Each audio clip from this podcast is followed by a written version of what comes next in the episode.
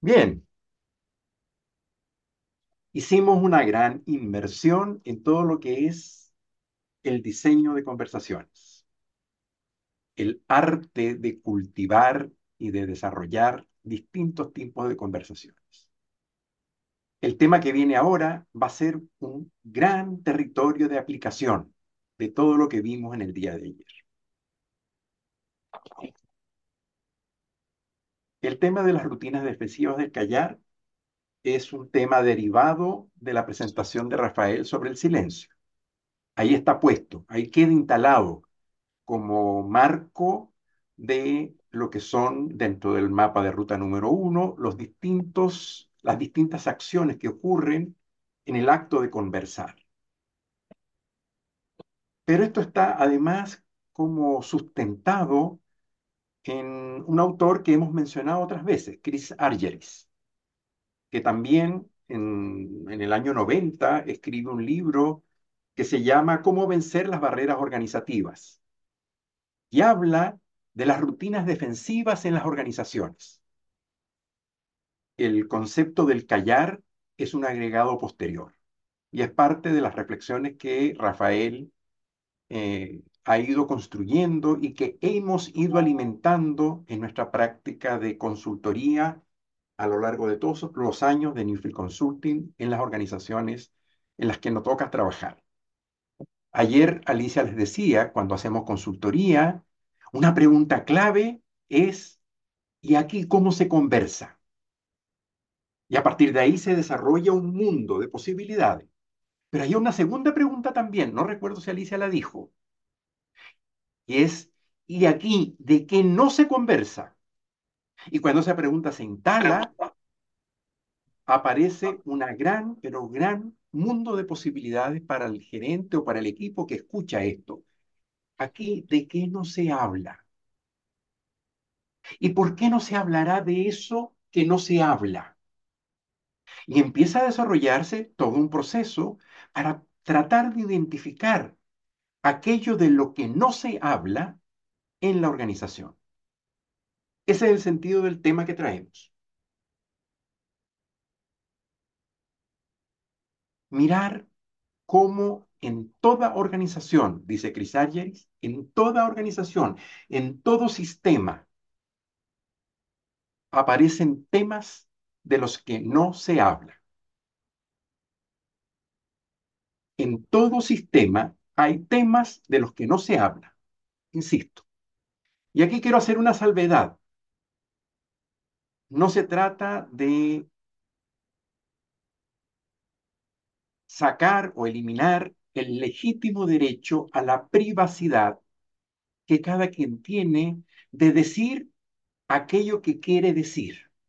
Es decir, respetamos el que cada quien, al final, en cada momento, en cada situación, en cada equipo, en cada organización, en cada sistema, dice lo que cree que tiene que decir. Es un legítimo derecho y no pretendemos vulnerar por ningún motivo la privacidad que cada quien tiene como ser humano. salimos de eso. Queda claro, de lo que estamos hablando no es de aquello que cada quien legítimamente dice prefiero no hablar. Se trata de identificar aquellos temas que por no hablarlos se convierten en un problema en el sistema. Aquellos temas que al evitarse multiplican la tensión y los problemas internos dentro de un equipo, dentro de una empresa, dentro de una familia. Por no hablar ciertos temas y esos temas, no por no ser dichos, desaparecen. Están allí, latentes. Son temas que de alguna manera afectan los distintos actores del sistema, están allí y van apareciendo de maneras soterradas, manifestándose de distintas formas, y por no hablarlo, por no encararlo, terminan generando todo tipo de consecuencias negativas. Por supuesto, el primer, el primer eh, escenario de afectación son las, las relaciones. La calidad de las relaciones se ven afectadas directamente por esos temas de los que no se habla. Esta sensación de bienestar, de tranquilidad, de seguridad emocional de la que hablaba Rafael ayer, como una competencia dentro de los equipos de alto desempeño. Recuerden la experiencia de Google con el nombre que él decía no le gustaba, Proyecto Aristóteles, que tiene que ver con la importancia de la seguridad emocional para el desarrollo y el desenvolvimiento de un equipo de alto desempeño, se ve completamente afectado por el hecho de temas importantes que nos afectan a todos y de los que no tenemos cómo hablar y que nos afecta el hecho de que se mantengan en el silencio. La efectividad en los resultados al final termina comprometida porque el que no podamos hablar de ciertos temas en la organización, en el equipo, al final termina afectando los desempeños particulares de cada uno y el conjunto. Eh, otro elemento importante es consecuencia de esta sensación de problema que se genera por no hablar de ciertos temas, es el hecho de una de las dimensiones del equipo de alto desempeño. ¿Se acuerdan? El dominio de la renovación, que tiene que ver directamente con la capacidad de aprender. Todos los ejercicios de retroalimentación, de aprender de las experiencias, de generar procesos de aprendizaje continuo dentro de la organización, dentro de los equipos, se ven directamente afectados por el hecho de no poder hablar de ciertos temas o de estos temas que van afectando y que no van haciendo entonces construyendo una especie de cultura de lo políticamente correcto, de lo políticamente bien dicho, de mantener como un cierto estatus que no habla de lo que nos está pasando en nuestras conversaciones privadas. Acuérdense, de conversaciones públicas y privadas. Aquí la conversación privada se hace mucho más grande que la, que la pública y termina siendo lo que no se dice más importante que lo que logramos decir.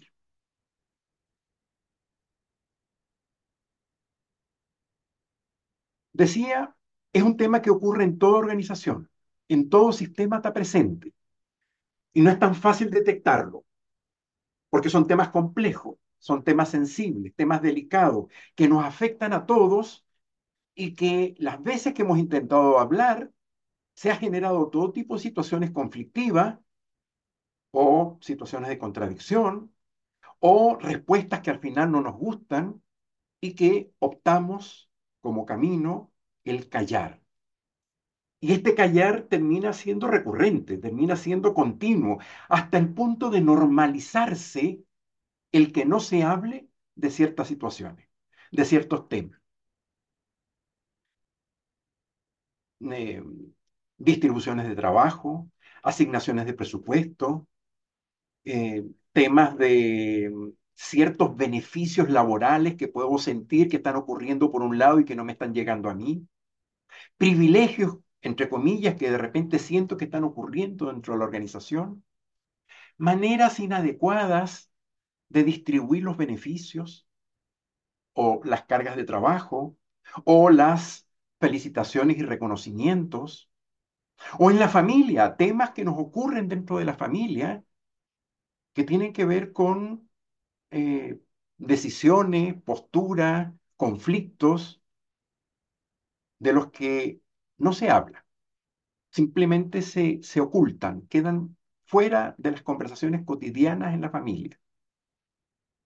Cómo se administran los presupuestos, temas de alcoholismo, temas de opciones sexuales, de conductas, de acciones que algunas personas hacen dentro del marco de la familia, terminan siendo temas que son obviados, que quedan de lado y que no desaparecen, no desaparecen, están presentes en la habitualidad relacional, en el trabajo y en la casa, pero no se habla de ello. Son temas sistémicos que ocurren dentro del sistema en un marco relacional entre partes muchas veces muy claramente identificadas, otras veces no tanto, pero es un fenómeno relacional y que al final termina siendo una manera de protegernos unos y otros de algo que sentimos que nos puede afectar.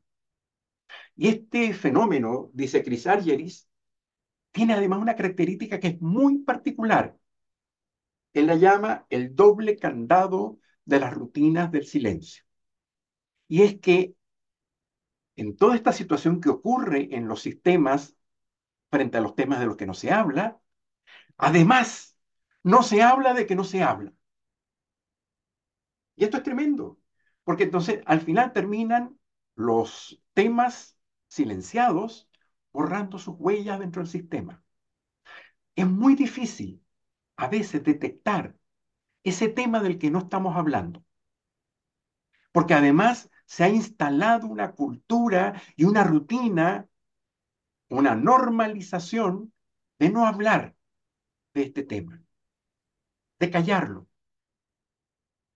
Yo insisto en esto, callarlo no significa que desaparezca, está allí, gritándonos. Y frente a distintos momentos de tensión, situaciones críticas, de encaramiento de problemas y de cómo resolvemos los problemas, esto de lo que no se habla juega. Está allí, apareciéndose de distintas formas, impactando en la emocionalidad, impactando en la sensación de construcción colectiva, en la transparencia en la cual decimos tantas veces necesito trabajar, operar y vivir. ¿Por qué ocurre esto? ¿Qué es lo que hace que se generen este tipo de, de fenómenos? Y esto ya no es creación de Crisálgeris, aquí empezamos con nuestra propia interpretación, nuestra propia mirada, lo que ha sido el proceso de, de construcción que Rafael ha ido armando a lo largo de los años y usando el modelo SAR, podemos tratar de construir una respuesta, una respuesta a por qué es que se genera este fenómeno del callar. Tomo el modelo SAR y me voy a las dos condicionantes ocultas del comportamiento humano. ¿Se acuerdan de las dos condicionantes ocultas? El sistema y el observador. Y trato de filtrar, de pasar el fenómeno de el callar en los sistemas y en las organizaciones en el matiz de lo que es el modelo SAR. Y si lo miro desde el sistema en primer lugar,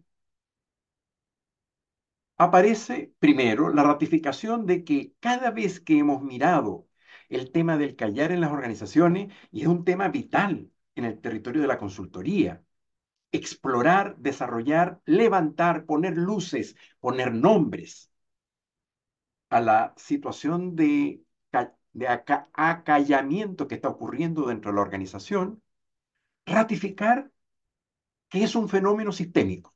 Esto es muy importante. Ocurre en las personas involucradas, pero es una consecuencia de algo que sistémicamente se ha instalado por alguna razón es un marco sistémico porque como es un, fenómeno relacional que ocurre dentro del sistema, es importante sostener la mirada sistémica para entender cómo y de dónde es que ha venido este fenómeno que se está callando. Y hay sistemas particularmente como sensibles para crear rutinas defensivas del callar. Una, es un tipo de sistema represivo, pudiéramos llamarlo de esa forma. Eh, son esos sistemas cerrados en donde decir en voz alta lo que se piensa trae consecuencias o puede traer consecuencias negativas. Y no estoy hablando solo de dictaduras o de gobiernos eh, de fuerza.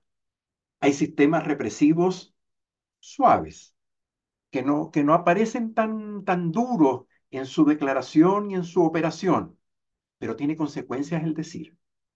Entonces nos censuramos, porque evitamos tener que decir ciertas cosas porque hay una censura solapada, instalada, que a veces aparece claramente, de eso no se habla, ten cuidado, mira lo que estás diciendo, y a partir de ciertas expresiones, formales y no formales, terminamos cuidándonos de aquello que pensamos, de decir aquello que pensamos.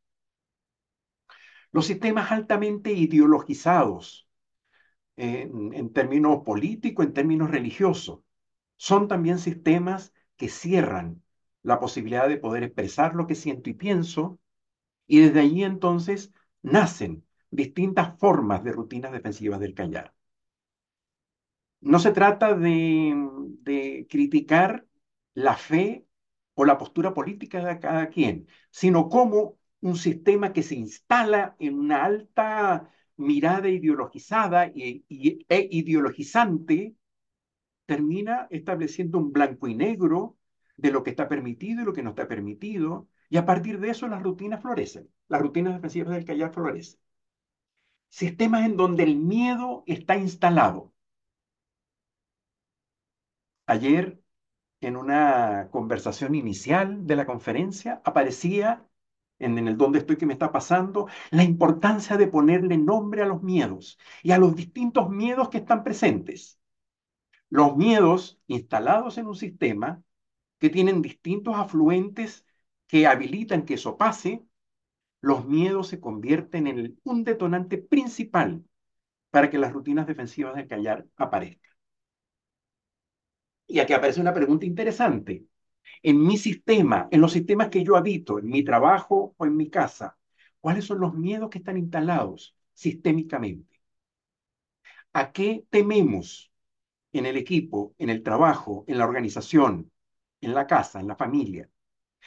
¿De qué nos cuidamos? Y a veces son cosas chicas, a veces un maltrato, a veces una mala mirada, a veces un descariño. La sensación de temer a perder algo que me importa.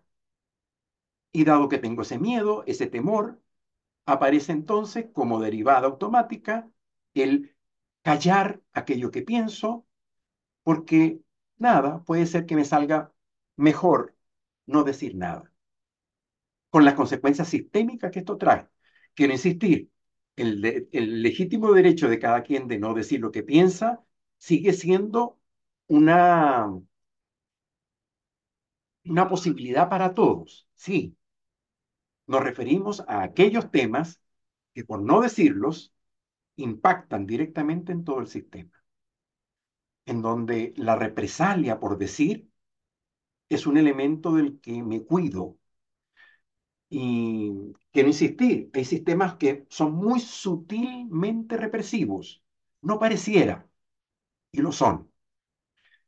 Sistemas donde la confianza está vulnerada, en donde la confianza está, de, por distintas razones, está siendo tocada y no se hacen prácticas de alimentación, de cuidado, de lo que la confianza constituye como nido para la operación dentro de los equipos.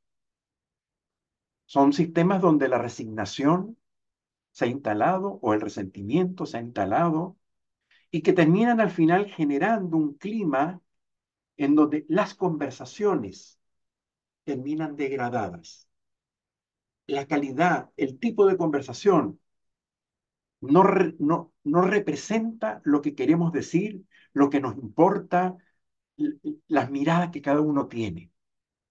Las conversaciones terminan siendo como lo que se puede, lo políticamente correcto, eh, cuido mis palabras, cuido mis expresiones, cuido al final tener que decir y tocar ciertos temas, porque nada, las consecuencias son tremendas. Son sistemas donde lo que se calla termina siendo más importante que lo que se dice. Esa es la mirada desde los SAR de los sistemas. Vayámonos al observador. Decimos, para tratar de entender el fenómeno de las rutinas defensivas del callar, mirándolo desde el observador, entendiendo al observador como la forma como cada quien le da sentido a lo que acontece. Cómo cada quien, cada observador, hace sentido de lo que allí en el sistema está pasando. En el sistema vimos todo esto que está ocurriendo. El observador frente a eso opta por el silencio. El observador mira el sistema y decide. Decir me, me trae consecuencias. Decir me pone en riesgo y prefiero callar. Entonces aparecen distintas emociones y distintos juicios. Eh, primero el miedo, o sea, miro esto que está pasando, miro las consecuencias en otros, miro lo que le pasó a mi vecino, lo que le pasó a mi hermana, lo que le pasó a mi padre, lo que le pasó al tío, lo que ocurrió con, con mi ex colega o la persona a la que yo vengo a sustituir en el equipo de trabajo, y digo, eh, nada, aquí hay que cuidarse. Me da miedo. Y los miedos tienen distintas escalas, distintos niveles, pero me cuido.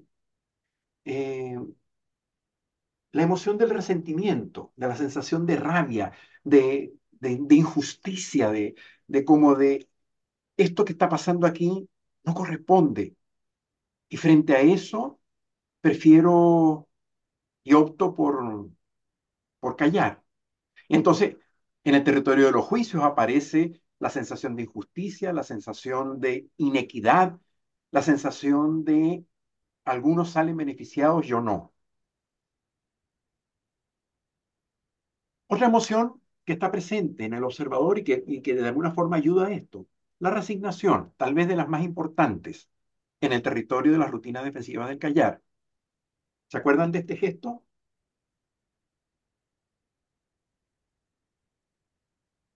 ¿Y me voy a meter a hablar de esto? ¿Para qué? O sea, de verdad, arriesgar mi trabajo, mi, mi espacio, mi identidad, ¿para qué? Si al final no va a pasar nada. Entonces construye una narrativa y juicios que dicen, diga lo que diga, nada va a pasar, no voy a ser escuchado, nadie escucha, a nadie le importa. Total, más bien, déjame dedicarme a lo mío, concentrarme en mi territorio, mi metrito cuadrado y tratar de hacerlo bien en donde me corresponde. Allá, en el sistema, nada va a cambiar, nada va a pasar, haga o diga lo que yo diga. La resignación es una de las emociones que más sustentan y es como retroalimentante, porque las rutinas defensivas del callar instalan la resignación y la resignación alimenta la rutina defensiva del callar. Es decir, es un juego perverso en donde no queda claro qué fue primero, si el huevo o la gallina. El sistema instaló una cierta modalidad y frente a eso el observador opta por cuidarse resignadamente porque siente que diga o haga lo que haga, en el sistema no va a pasar nada. Otra emoción, el pudor. Pobrecito, ¿cómo se lo digo? No, mejor no le digo nada. No, total, trabaja tanto, se sacrifica tanto, hace tanto. No, ¿cómo le voy a llevar yo otro problema más? No, mejor que no. Y es una sensación como de, de hacerme cargo, pero al final evitar y, y salirme de lo que es el nudo principal del problema que estamos teniendo por no abordar el tema que está puesto allí. Y esto está vinculado con otra emoción, la compasión. O sea, como si se lo digo, se va a herir, se va a sentir, va, va a quedar como afectado. No, mejor que no. No, yo no me voy a meter en eso. No. No, o sea, ya le pasó lo que le pasó la semana pasada, mira lo que ocurrió, yo no le voy a seguir agregando más pelo a esta sopa, no, me voy a quedar calladito, me veo más bonito así, y evito, y evito, y evito. Y al final, el observador frente al sistema y lo que está pasando en el sistema, se instala en una rutina evitativa que lo cuida, que lo protege. ¿Por qué ocurre esto? ¿Por qué pasa este fenómeno? ¿Por qué está pasando esto que está ocurriendo? Ya no es porque se genera la rutina del callar, porque el observador frente a esto y frente a un otro mira lo que está pasando y opta por este tipo de postura. a veces con tristeza, a veces con rabia, a veces con esta sensación de impotencia. ¿Cómo es posible que pase esto? Y eso cuando nos damos cuenta, porque otras veces ni siquiera nos llegamos a dar cuenta que lo que estoy haciendo y las formas como reacciono y respondo obedecen a no haber hablado claramente temas que eran importantes dentro del sistema. Es insólita la cantidad de veces que haciendo consultoría nos conseguimos con este fenómeno a distintas escalas, estratégicas y grandes, y chiquitas particulares referidas a una situación concreta de un modelo, de un, de un proyecto que había que encarar y desarrollar.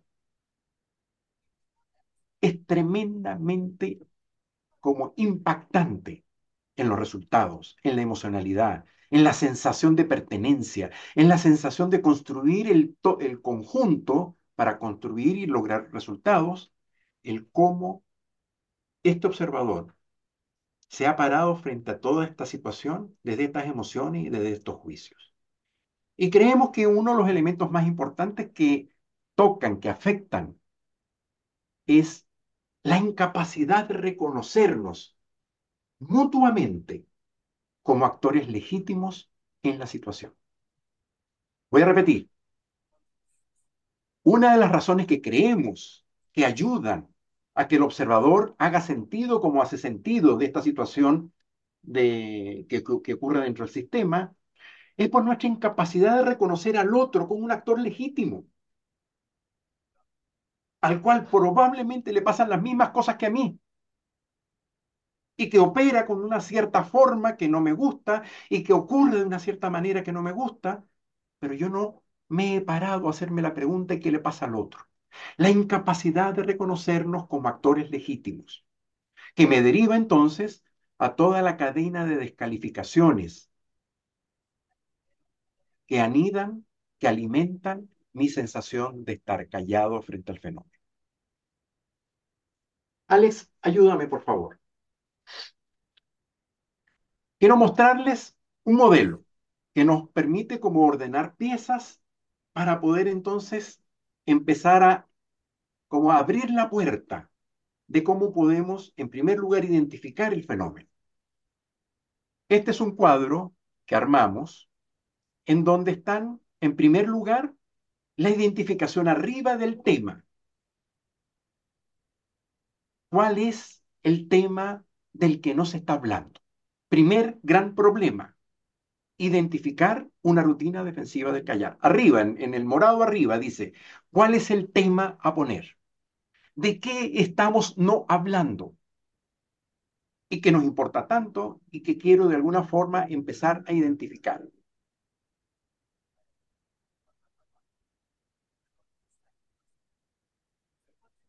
Primera acción, nombrar la rutina defensiva del callar, ponerle nombre.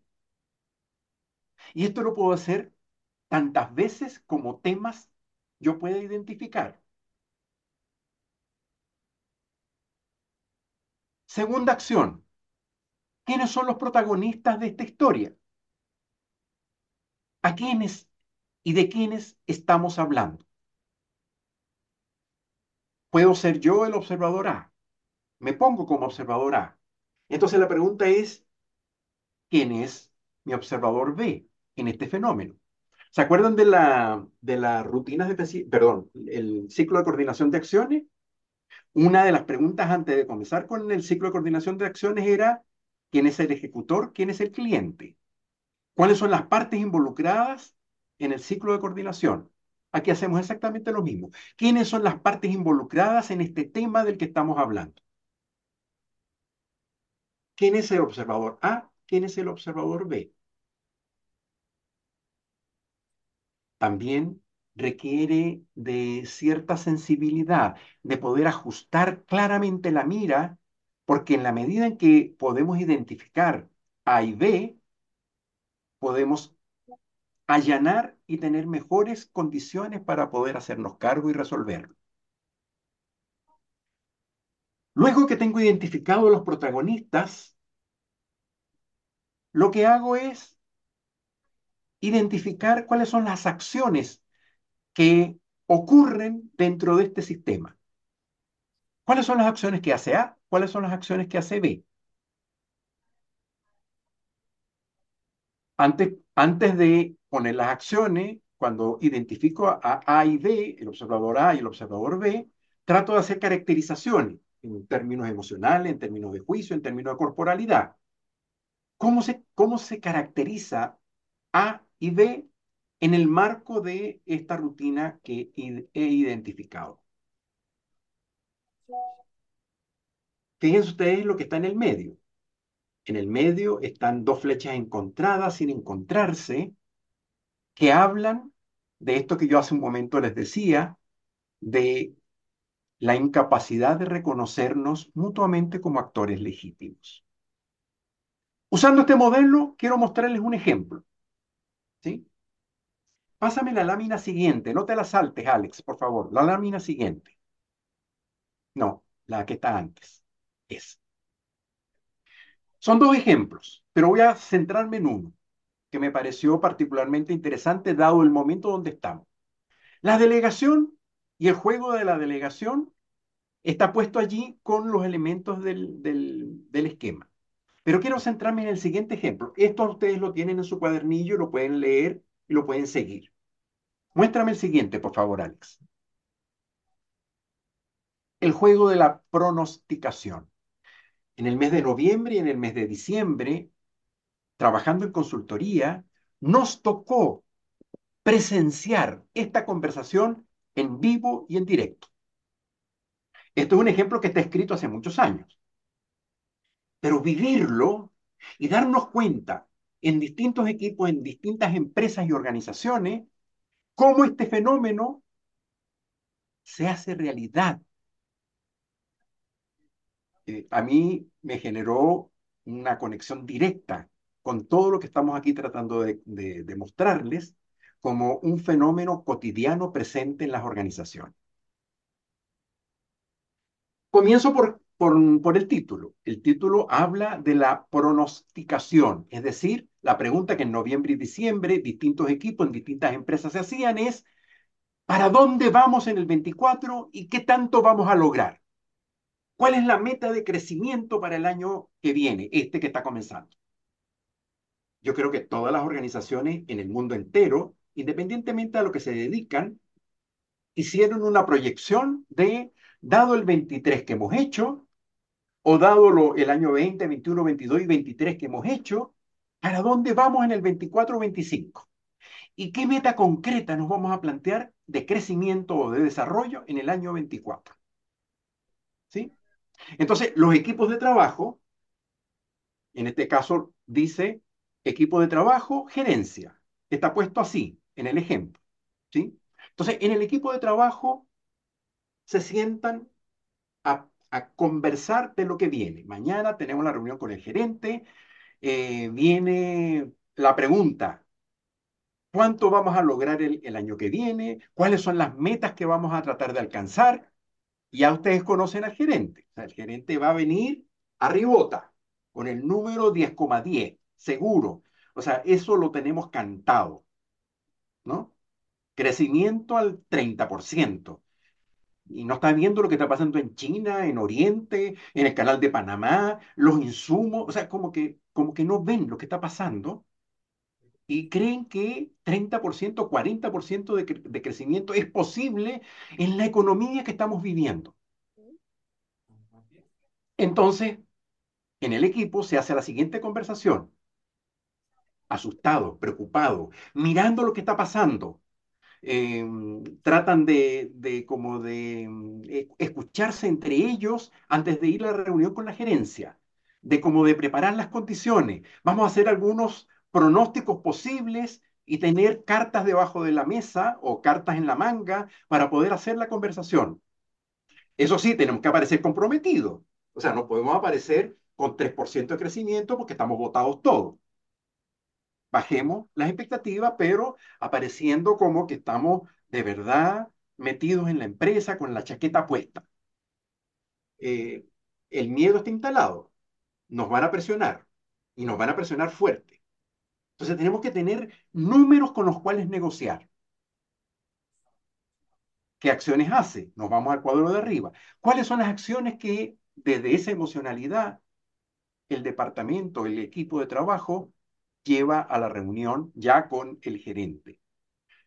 Eh, nada, mantiene eh, los márgenes de seguridad, o sea, sostiene ciertos números, y cuando empieza la presión, empiezan a conceder los mínimos. Y empiezo a, pelear por el 7%, el 8%, el 9%, eh, sabiendo que nuestro margen al final es este 5, que es posible, pero voy a tratar de llevarlo máximo, máximo para en la conversación lograr algo que sea vivible el año que viene. Eso lo vimos. En noviembre y en diciembre lo vimos. Vimos cómo los equipos de alguna forma llevaban números, llevaban datos, llevaban argumentos, presentaciones para tratar de bajar las expectativas que desde la alta gerencia se habían instalado. ¿Qué es lo que dice B? ¿Cuáles son los juicios y las emociones que en, B están antes de la reunión? Yo sé que están preparándose para mañana. Yo sé que me van a tratar de bajar mis metas.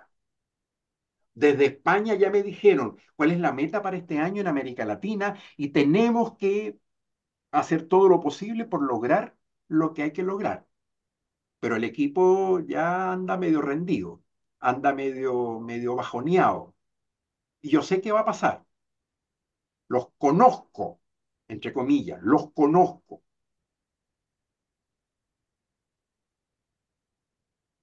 Em, y me preparo. Armo mis cifras, ¿sí? Armo mis números, mis gráficas, mis tendencias.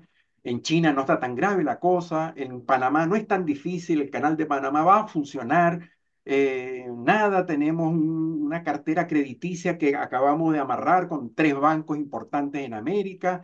Eh, hay una, una idea de inversión grande, además nos acabamos de asociar y hay regulaciones y leyes que se están aprobando en tres, cuatro países importantes. La cosa no está tan mala, pero tengo las pruebas. Eh, yo sé que allá van a distorsionar, van a cambiar. Yo los conozco, yo sé cómo son. Entonces me preparo. Y voy a mi reunión a aplicar el máximo de presión y me tiro, no 10, porque sé que no, no, me voy a ir con 14. Y peleo por el 14, a ver si logro el 10. Exijo lo máximo. Y, cuando me presentan las pruebas, rigurosidad, muéstrame y dónde está eso, y quién lo dijo, y, de, qué, cuál es tu fuente.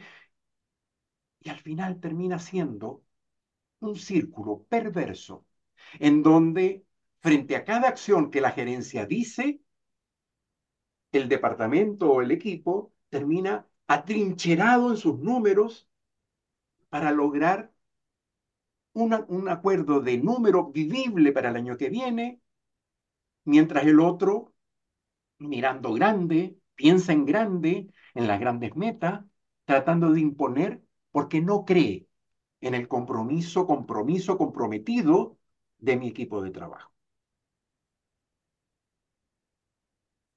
Ya, Alex, gracias. El otro ejemplo de la delegación funciona muy parecido a este. Lo pueden leer, lo pueden revisar.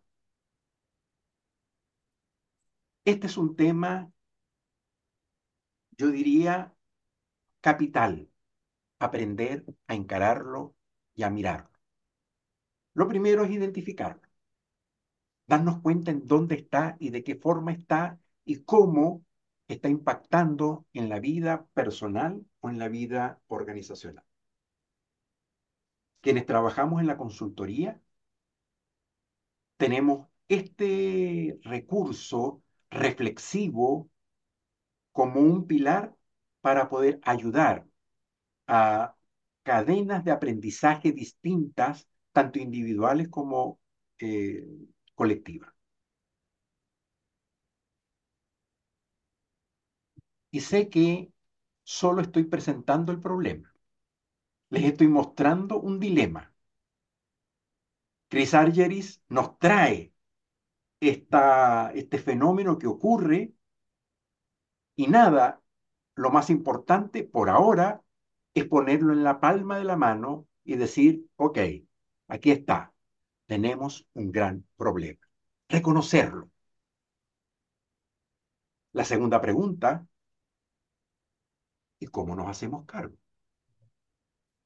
¿Cómo le entramos a esto? Y para eso, y empezar a construir una posible respuesta, los dejo con Alicia para meternos en el camino de buscar una solución, una disolución, un hacernos cargo de, esta, de este fenómeno que nos ocurre. Gracias.